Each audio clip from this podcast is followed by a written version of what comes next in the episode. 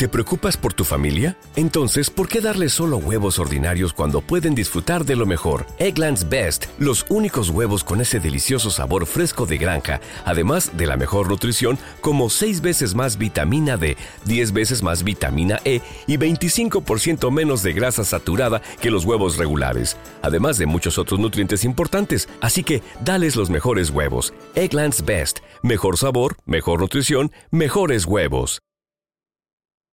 Este es un libro extraño, radical, fresco y ardoroso, que en nombre del individualismo reclama la igualdad de los sexos y que con el más exacto raciocinio y la más apretada dialéctica pulveriza los argumentos y objeciones que pudiesen oponerse a la tesis. La esclavitud femenina es uno de los primeros tratados de la historia del pensamiento que aborda la igualdad entre los sexos desde múltiples perspectivas, escrito por uno de los pensadores que contribuyó a establecer las bases ideológicas de las actuales democracias occidentales. Escrito en plena época del conservadurismo victoriano inglés, la obra muestra que la lucha por la igualdad de la mujer viene desde muy atrás. Sin embargo, hoy es un libro casi olvidado, a pesar de que este sea un tema de máxima actualidad y debate en la sociedad española, que merece ser difundido y, además, en la magnífica traducción y con el prólogo de Emilia Pardo Bazán, una de las primeras mujeres españolas que lucharon abiertamente por la igualdad entre los sexos en nuestro país. John Stuart Mill. La esclavitud femenina. Capítulo 1. Me propongo en este ensayo explanar lo más claramente posible las razones en que apoyo una opinión que he abrazado desde que formé mis primeras convicciones sobre cuestiones sociales y políticas y que, lejos de debilitarse y modificarse con la reflexión y la experiencia de la vida, se ha arraigado en mi ánimo con más fuerza. Creo que las relaciones sociales entre ambos sexos, aquellas que hacen depender a un sexo del otro, en nombre de la ley, son malas en sí mismas, y forman hoy uno de los principales obstáculos para el progreso de la humanidad, entiendo que deben sustituirse por una igualdad perfecta, sin privilegio ni poder para un sexo ni incapacidad alguna para el otro. Las mismas palabras de que necesito valerme para descubrir mi propósito, muestran la dificultad.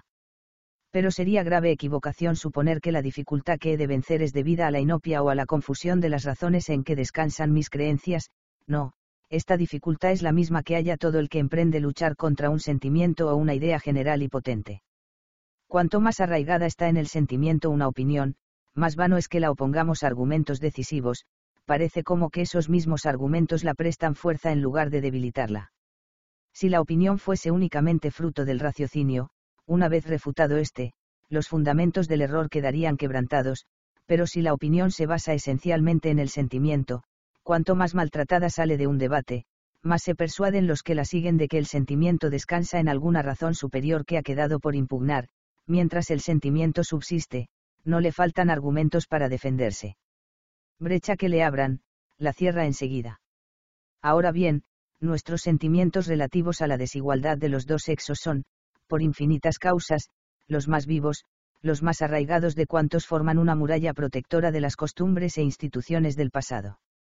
No hemos de extrañar, pues, que sean los más firmes de todos, y que hayan resistido mejor a la gran revolución intelectual y social de los tiempos modernos, ni tampoco hay que creer que las instituciones larguísimo tiempo respetadas, sean menos bárbaras que las ya destruidas.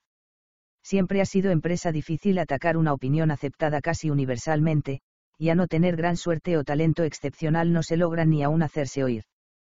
Cuesta más trabajo encontrar un tribunal que preste atención, que obtener, habiéndolo encontrado, favorable sentencia. Si se llega a conseguir un momento de atención, en compensación es preciso sujetarse a condiciones inauditas. Siempre la necesidad de la prueba incumbe al que afirma. Si un individuo se ve acusado de asesinato, al acusador corresponde probar la culpabilidad del acusado, no a éste demostrar su inocencia. En la controversia sobre la realidad de un acontecimiento histórico cualquiera, como, por ejemplo, la guerra de Troya, los que sostienen la certeza del acontecimiento están obligados a aportar pruebas a sus contrincantes, en tanto que estos solo tienen obligación de demostrar la nulidad de los testimonios alegados. En cuestiones de administración, es principio admitido que la prueba deben presentarla los adversarios de la libertad, los partidarios de las medidas restrictivas o prohibitivas, ya se trate de restringir la libertad, ya de lesionar con incapacidad o con desigualdad de derechos a una persona o a una clase, a priori, la razón está a favor de la libertad y la igualdad, Las únicas restricciones legítimas son las que el bien general reclama, la ley no debe hacer ninguna excepción, y a todo se da.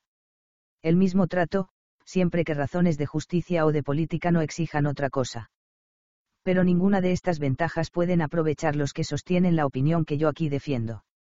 En cuanto a mis contrincantes, los que afirman que el hombre tiene derecho a mandar y la mujer está naturalmente sometida al deber de obediencia, y el hombre posee, para ejercer el gobierno, cualidades de que carece la mujer, perdería el tiempo si les dijera que están obligados a probar su aserto, so pena de verle desechado, de nada me serviría hacerles presente que al rehusar a las mujeres la libertad y derechos que son privilegio del hombre, haciéndose doblemente sospechosos de atentar a la libertad y declararse en favor de la desigualdad, a ellos en primer término toca aportar pruebas concluyentes de su opinión o confesar su error paladina y noblemente.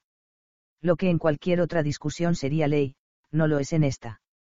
Si quiero sacar algo en limpio, no solo he de responder a cuánto puedan decir los que sostienen la opinión contraria, sino hasta imaginar cuánto pudiesen decirme y refutarlo, escudriñar las razones de mis adversarios y destruirlas, y por fin, aun cuando todos sus argumentos hubiesen sido refutados, tiempo perdido, se me obligaría a demostrar mi opinión con pruebas positivas, evidentes, y aunque hubiese cumplido esta tarea y ordenado en batalla frente a mis adversarios un ejército de argumentos decisivos, aunque hubiese echado por tierra hasta el último de los suyos, todavía creerían que no había hecho nada, porque una causa que se apoya de una parte en el abuso universal, y de otra en sentimientos de un poder extraordinario, tendrá en su favor presunciones muy superiores al género de convencimiento que puede infundir en las inteligencias, a excepción de las más altas, un llamamiento a la razón.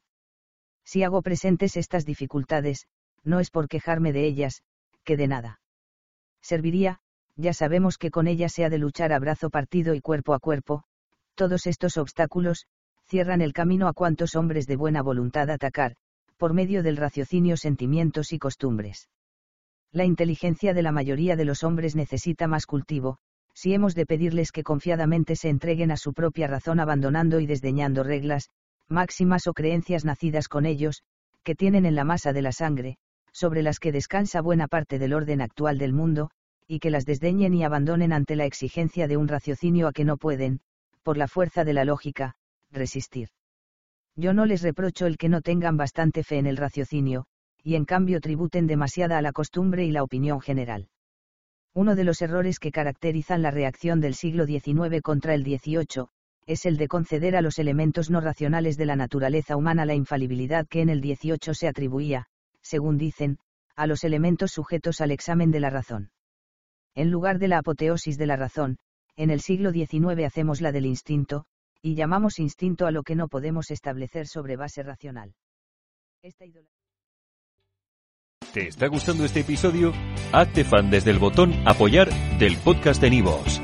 Elige tu aportación y podrás escuchar este y el resto de sus episodios extra. Además, ayudarás a su productor a seguir creando contenido con la misma pasión y dedicación.